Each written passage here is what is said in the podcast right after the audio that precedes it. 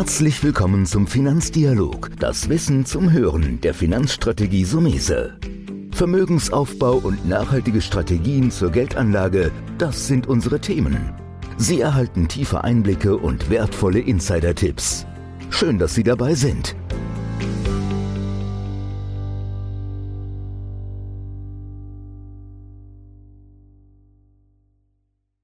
Heute im Podcast eines der wichtigen und großen Themen dieser Zeit, das passive Investieren. In der Folge habe ich mir extra einen ausgewiesenen Anlageprofi dazu genommen, und zwar Christoph Kanzler. Erstmal, Christoph, vielen Dank, dass du dir die Zeit nimmst. Ja, vielen lieben Dank für die Einladung, Toni. Freut mich sehr, heute hier bei dir sein zu dürfen. Es ist gar nicht so einfach, Partner zu finden für das passive Investieren. Wir gehen das Thema jetzt ein bisschen zusammen durch. Bevor wir loslegen, vielleicht mach noch mal so ein Basic für den einen oder anderen Zuhörer. Was ist denn passives Investieren aus deiner Sicht? Wenn man es versucht, über das Wort passiv zu erklären, wird es sehr schwer, weil die Aktiven sind nicht so aktiv und die Passiven sind nicht so passiv. Man muss sich eher ranlegen, was bedeutet es eigentlich oder was ist der Unterschied eben zu aktiv? Der Unterschied am sogenannten passiven Investieren ist, dass man da davon ausgeht, zu sagen, man kauft den gesamten Markt, weil man eben den Verlauf von Einzelaktien oder von Märkten nicht prognostizieren kann. Das ist aber nicht so passiv, wie man es immer schön sagt, weil du musst ja auch, wenn du sagst, du möchtest Mark XY kaufen, musst du ja auch eine aktive Anlageentscheidung vorher treffen. Aber im Gegensatz zum aktiven Investieren ist ein sogenannter Indexmanager von sich eben überzeugt, dass er nicht einzelne Titel herauspicken kann. Ein Aktiver glaubt eben durch seine Fähigkeiten, wo immer auch die herkommen mögen, herauszufinden, welche Aktie morgen steigt und welche fällt und umgedreht. Das ist der Unterschied. Das heißt, was tue ich? Das aktiv-passiv ist eine überwiegende Fachdiskussion. Ich muss mir einfach klar sein, was ist wirklich möglich? Kann jemand die Zukunft prognostizieren? Nein, kann man nicht. Das heißt also, der Versuch, Märkte zu prognostizieren und zu timen, ist ein reiner Versuch. Zu investieren und den Markt komplett mitzunehmen, weil ich eben nicht weiß, welche der einzelnen Aktien läuft, ist ein Weg, der in der Vergangenheit durchaus gezeigt hat, dass er funktionabel ist, weil er eben alle Risiken herausnimmt, wie eben falsche Wetten, falsche Ansichten, persönliche Annahmen für die Zukunft. Und so ein Anleger ein viel, viel besseres Erfahrung mit sich bringt. Das heißt nicht, dass die Renditen immer besser sind, aber die Anlageerfahrung, der Weg zum Ziel dorthin ist viel, viel angenehmer, weil eben negative Überraschungen ausbleiben. Mhm. Da würde ich vielleicht noch mal so einen Tick tiefer einsteigen. Vielleicht auch für unsere, für unsere Hörer. Man geht halt gerne hin und sagt, passiv investieren ist ein Indexfonds, zum Beispiel MSCI World kaufen als Idee. Ja. Und aktiv investieren ist, der Fonds hat einen Fondsmanager, der wiederum natürlich Geld kostet. Ich ja. vergleiche das hier oft auch mit dem, mit dem Fußball. Und ich bin jetzt kein Bayern-Fan für alle da draußen, aber ich weiß, wie gut die sind. Und ich sage manchmal scherzhaft, und du kannst mich auch gleich korrigieren, ich glaube, Bayern wird auch gewinnen, wenn sie keinen Trainer hätten. Das Gehalt vom Trainer könnte man einsparen. Dann wäre es im Grunde ein passives Investment. Und das andere wäre, wenn ich Mittrainer bin, habe ich ein aktives Investment ein aktiver Fonds. Wir müssen es nur ein bisschen aufbohren, weil wir den einen oder anderen Hörer haben, der gar nicht so tief einsteigt, damit wir noch ein bisschen, ich will nicht sagen, eher an der Basis kratzen. Also wir haben auf der einen Seite die, die Märkte abzubilden mit ja. passiven oder auch, wie du sagst, das ist zu einfach ausgedrückt, hast du auch schön erklärt. Und wir haben diese Gruppe der, der Aktiven. Warum ist es denn so interessant? Das hatten wir eben schon in ETFs. Das ist ja diese Exchange Trading Funds, aber ja. was man ja auch für passiv sagt zu investieren. Und auf der anderen Seite kannst du uns nochmal ableiten, wieso tut sich denn eine Bank so schwer, den passiven Investmentansatz zu empfehlen, ja. als vielleicht wieder den hauseigenen Fonds? Ja, ich finde deinen Vergleich mit dem Fußball auf der einen Seite sehr gut, auf der anderen Seite hinkt er ein bisschen. Weil die Frage ist, was ist die Quelle von Renditen an Kapitalmärkten? Das heißt, was ist die Urquelle von Renditen am Kapitalmarkt? Und die Urquelle von Renditen am Kapitalmarkt sind Konsumenten und Produzenten. Das heißt, die Menschen auf der Straße. Du, ich, wir sind Teil dieses größten Erfolgssystems der Welt. Es nennt sich industrielle Revolution. Ein Unternehmen stellt Produkte und Dienstleistungen her. Und für das Herstellen von Produkten und Dienstleistungen braucht es Kapital. Dieses Kapital kann er sich über die Bank holen oder eben über Kapitalmärkte. Das ist der Ursprung von Märkten im Übrigen, dass ich dort etwas vermittle. Angebot und Nachfrage. Auf dem Wochenmarkt kriegst du Angebot und Nachfrage für Obst und Gemüse. Und die Börse ist nichts anderes als ein Wochenmarkt, wo du auf der einen Seite Unternehmer hast und auf der anderen Seite Anleger. Bedeutet, dass wenn du das Geld in Unternehmen investierst, fängt es an zu arbeiten. Das Unternehmen stellt Produkte und Dienstleistungen her und dann auf der anderen Seite braucht es aber Konsumenten, die das kaufen. Das heißt, wir leben in keinem Kapitalismus, sondern wir leben in einem Kundenkapitalismus. Denn man sieht im Moment in der Zeit, wo wir leben, die Geschäfte haben offen. Du kannst die teuersten Produkte und Dienstleistungen anbieten, wenn die Menschen aber nicht gewillt sind, Geld auszugeben, weil sie Angst haben vor der Zukunft im Moment, dann wird es nicht funktionieren. Renditen entstehen durch Produzenten und Konsumenten. Was ist die Aufgabe eines Fondsmanagers oder einer Kapitalanlagegesellschaft? Die Aufgabe eines Kapitalmanagers, Fondsgesellschaft oder eines, eines Asset Managers ist, diese Renditen für den Anleger bestmöglich einzusammeln. Es ist aber nicht die Aufgabe einer Kapitalanlagegesellschaft, analog des Beispiels, wie von einem Hansi Flick quasi, zu suggerieren, ich bin für die Renditen verantwortlich. Ein Hansi Flick kann sich durchaus hinstellen und sagen, ich bin für den Erfolg verantwortlich, weil er durchaus Wirkungsmöglichkeiten hat dort und die macht er sehr, sehr gut. Ein Fondsmanager kann das nicht, weil die Renditen am Kapitalmarkt da sind. Das heißt, die Aufgabe des Fondsmanagers ist nicht, diese Renditen zu erzeugen, sondern diese Renditen kontinuierlich einzusammeln, die da draußen entstehen. Das ist aber ganz, ganz wichtig, weil wenn ich glaube als Anleger, Renditen kommen von Fondsmanagern, dann investiere ich natürlich in Fondsmanager. Wenn ich aber weiß, dass ich Teil des Erfolgssystems bin, weil ich einmal mein Geld der Börse zur Verfügung stelle, damit Unternehmen arbeiten, auf der anderen Seite Teil des Systems bin, weil ich als Konsument quasi für, das, für den Erfolg verantwortlich bin, dann ist es nicht der Job des Fondsmanagers, diese Renditen zu erstellen, weil das bin ja ich, sondern die Aufgabe der KAG ist, diese Renditen einzusammeln. Ja, wie wenn du Rasen mähst, wenn du erntest, ja, wenn du ein Weinberg bestückst diametrale Unterschied im Verständnis. Der Grund, warum Banken ETFs nicht nutzen oder auch Indexfonds, hat was mit der Historie zu tun. Die Frage, wie man Geld verdient. In der Vergangenheit hat man eben das eingepreist in Produkten, hat daraus was gepackt und der Kunde hat geglaubt, dass Finanzberatung kostenfrei ist. Indexfonds haben diese Art von Rückvergütungen nicht. Daher mögen traditionelle Banken keine Indexfonds, weil sie im Moment noch keine Antworten darauf haben oder den Mut nicht haben, dem Kunden zu sagen, pass mal auf, lieber Kunde, kleines Geheimnis, ich bin eigentlich gar nicht verantwortlich für die Renditen, aber ich habe auch keinerlei Inspiration, was ich dir sonst anbieten soll. Deswegen muss ich dir den alten Blödsinn verkaufen.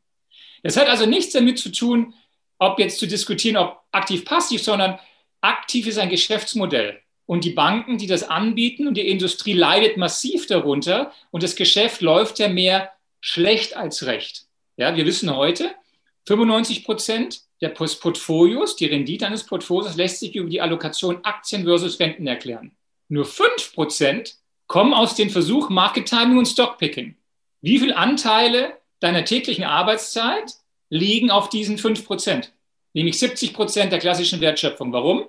Weil es ein Geschäftsmodell ist. Was aber keinen Sinn macht, weil es geringsten Beitrag zur Performance hat und zugleich das größte Risiko für dich als Geschäftsmodell bringt. Das heißt also, es geht hier nicht um richtig oder falsch oder gut oder böse. Wir sind innovativ heute zu weit, dass wir mit einem Klick ein globales Portfolio mit mehreren tausend Titeln kaufen können. Mit einem Klick für, weiß ich, 40 Basispunkte. Das können wir heute. Aber das Geschäftsmodell traditionell, wo Finanzdienstleistungen herkommt, kennt das Modell nicht, weil sie keine Antworten darauf haben, wie sie sich weiterentwickeln können. Finde ich super, dass du nochmal so richtig tief reingegangen bist, weil das ist ja auch das, was fehlt, weil es gibt ja auch diese oberflächliche Schlacht, habe ich immer so in der ja. Presse so gerne, passiv ist billig und die Banken dagegen, nee, ich kann es viel besser. Deswegen war es gut, dass du nochmal so in die Tiefe reingegangen bist. Also wir haben uns ja schon lange, und das ist ja auch ein Thema, warum wir zusammen sind, von dem gelöst, weil wir auch sagen, und da bin ich beide, dass 95 Prozent die Struktur eigentlich des Erfolges ausmacht. Jetzt kommt so an den Punkt, da wollte ich eigentlich fragen, aber es passt auch hier. Kannst du darauf nochmal so ein bisschen ableiten, wenn ich jetzt ein Privatanleger bin, worauf ich als Privatanleger dann im Grunde achten soll, wenn ich mit Wertpapiere spare? Da nochmal eine einfache Zusammenfassung als Quintessenz, wenn ich mich als Anleger auf die Spur der Wertpapiere begebe. Das ist ein ganz, ganz wichtiger Punkt. Und das Erste, was man jetzt mal als Privatanleger machen sollte, ich sage es mal sollte, nicht muss, weil jeder ist natürlich sein sein eigener Glückesschmied, aber man muss erstmal zurücktreten und sich eben überlegen, wo kommen Renditen her? Wie funktionieren Kapitalmärkte? Die Basis zu verstehen, dass Märkte etwas Gutes sind, dass Kapitalmärkte mehr Aufschwünge haben als Abschwünge. Ich muss eben verstehen, dass Renditen nicht von Banken und Fondsmanager kommen, sondern eben von der freiheitlichen Gesellschaft, in der wir leben, von Konsumenten und Produzenten. Wenn ich das verstehe, dann verstehe ich auch, dass es nicht darum geht, ein Produkt zu suchen, sondern geht es darum zu verstehen, dass ich eine wunderbare Möglichkeit habe, mein hart verdientes Geld arbeiten zu lassen, für mich arbeiten zu lassen, anstatt es in den Urlaub zu schicken auf Sparkonten. Wir haben in Deutschland, ich meine, da gehen die Zahlen immer auseinander, aber Billionen von Euro auf Cashkonten liegen. Das liegen deswegen da, weil Menschen in Deutschland meinen, Kapitalmärkte ist Teufelszeug, sind Casino und so weiter. Ja. Und es geht eben darum, Komplexität zu lösen. Aber ich vergleiche das immer ein bisschen so, dass die traditionelle Finanzberatung ist ein wissenschaftlicher Taschenrechner. Aber im realen Leben brauchst du halt einfach nur eine kleine Anzahl an Tasten. Was also bedeutet, du solltest dir den Taschenrechner holen, den du wirklich brauchst. Und das sind eben heute aufgrund der Technik und der Innovation globale Portfolios, breit diversifiziert, alle unsystematischen Risiken rausgenommen, im Risiken, die sich nicht lohnen, einzugehen und dann investieren. Mehr braucht es an sich nicht. Das heißt, du musst, was brauchst du? Du brauchst ein Depot, hat jeder heutzutage. Du brauchst Internetverbindung. Du brauchst einen Berater, damit er dir das richtige Produkt heraussucht. So, und dann musst du nur die verschiedenen Punkte miteinander verbinden und dann musst du den Markt für dich arbeiten lassen. Anlegen hat nichts damit zu tun, irgendwie sich vorzustellen, dass das super komplex und anstrengend ist. Wir sind heute technisch so weit, dass du mit einem Klick das alles lösen kannst. Mit einem Klick. Mhm. Also ich höre im Grunde ja wieder raus, es ist wie immer, aber das ist ja in jedem Bereich so. Du brauchst erstmal ein gewisses Wissen. Und dieses Wissen musst du dir, und ich meine, das ist jetzt leider so, das gibt es nicht geschenkt.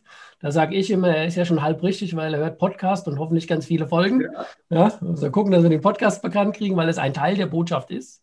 Und natürlich auch sich selbst beschäftigen. Ja, früher hat man immer gesagt, naja, dann geh, wenn du mit dem Berater nicht glücklich bist, dann geh zu dem anderen.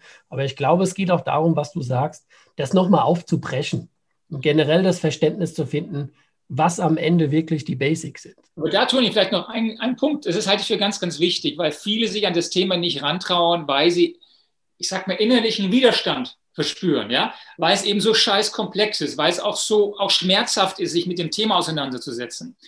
Und ich sage immer, wenn du dich selber fragst, hast du ja immer sogenannte drei Bedarfsfelder. Du hast einmal den expliziten Bedarf. Wir alle wissen, dass wir das mit dem Sparen und dem Anlegen besser machen müssen. Das wissen ja alle da draußen.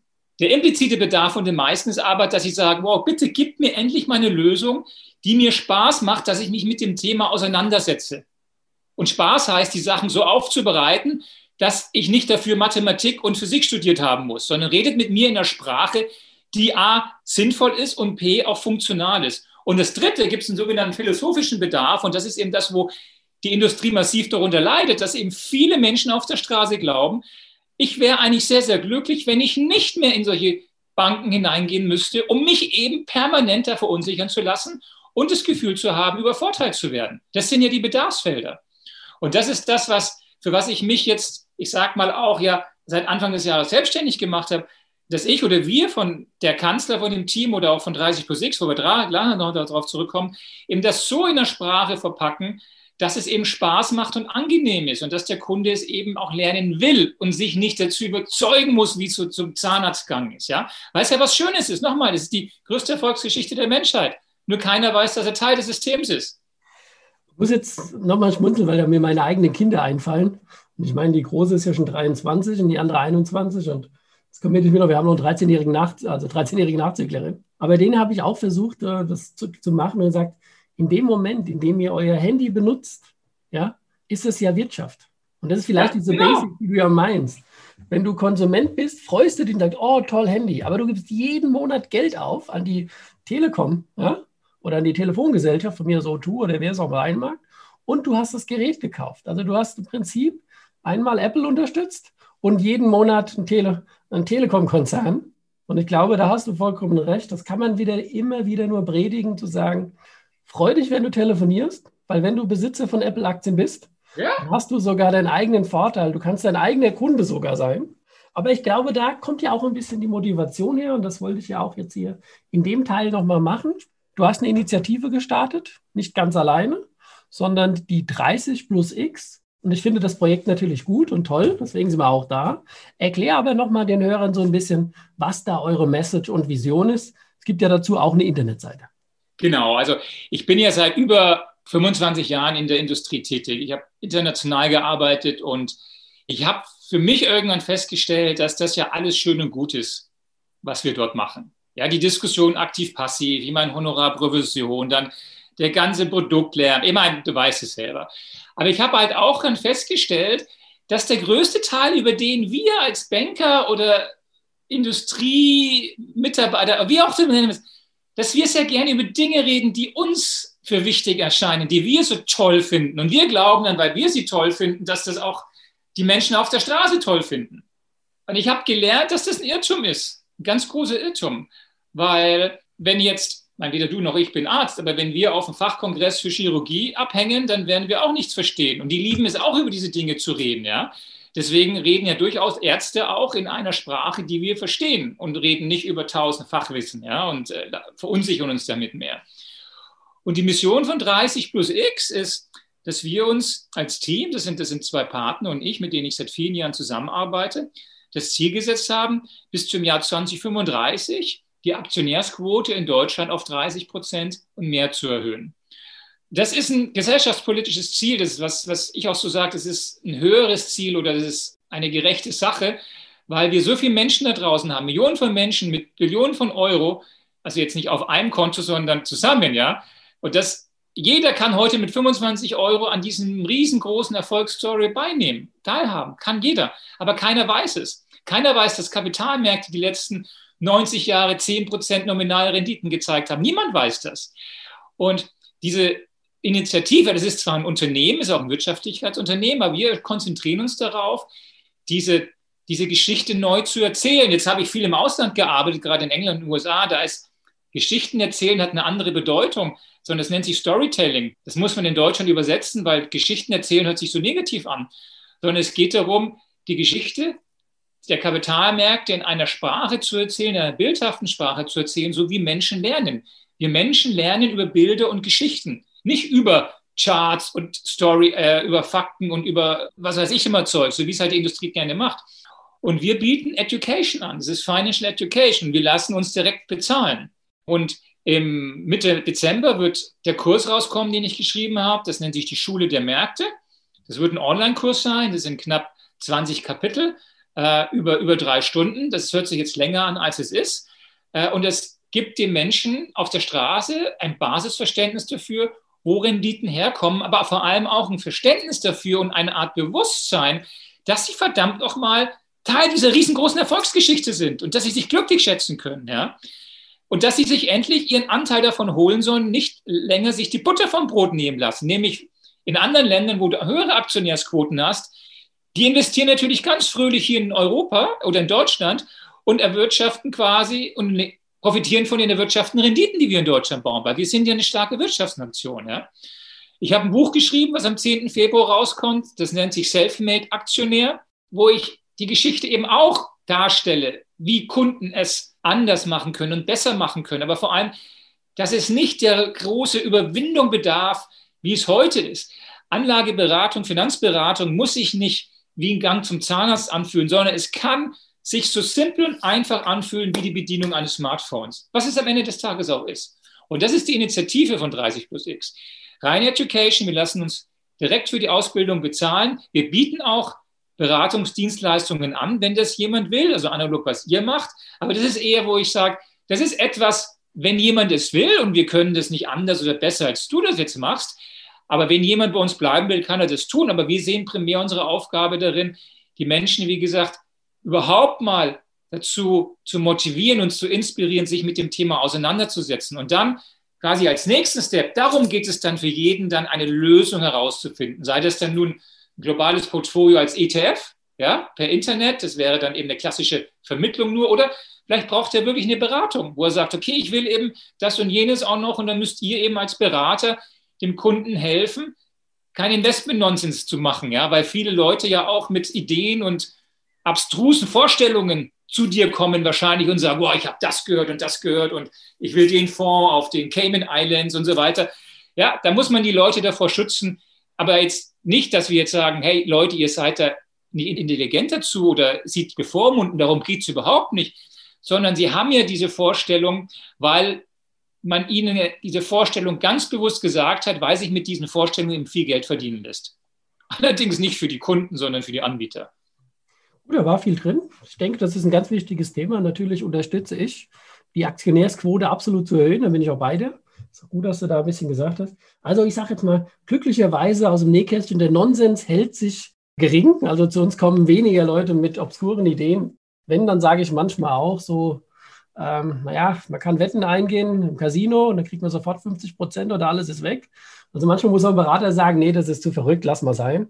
Aber ich glaube, da hast du recht und wir haben das ja in unserem Alltag implementiert, indem wir gesagt haben, wir haben eine Allwetterstrategie, ein Allwetterdepot, das nur mit ETFs funktioniert. Yeah. Haben auch Ansätze, wo aktive Strategien dabei sind. Wir mischen auch manchmal. Ich glaube, es geht nie das Gegeneinander, aber ich bin ja eigentlich da hinter dir. Ja, im Grunde bin ich ja der, der dann sagt, der Mandant kommt, der es vielleicht genauso machen will, wie du wirklich beschrieben hast, der aber trotzdem einen will, der an der Hand nimmt und sagt, du, wenn es mal runtergeht, hätte ich gerne einen Gesprächspartner. Ja. Das ist eigentlich so meine. Ich will jetzt sagen, manchmal ist es sehr therapeutisch, aber wenn du 30 Jahre dabei bist, und das tue ich jetzt mit mir auf die Uhr und die durchaus auch, ja, dann hast du schon erlebt, Golfkrieg, World Trade Center, Staatsschuldenkrise, Griechenlandpleite. Und wir haben alle gewusst, es geht wieder nach oben, weil grundsätzlich das System funktioniert. Aber ich finde es gut und deswegen finde ich es so toll, dass man da vorher ansetzen muss, diese ja. Basic zu machen. Für den einen oder anderen tieferen habe ich immer gesagt, hier, es gibt tolle Bücher. Mein Gott, Gott hab sie selig. Beate Sander, die jetzt natürlich schon sehr viel geschrieben hat, die leider dieses Jahr von uns gegangen ist, auch hier im Podcast. Ja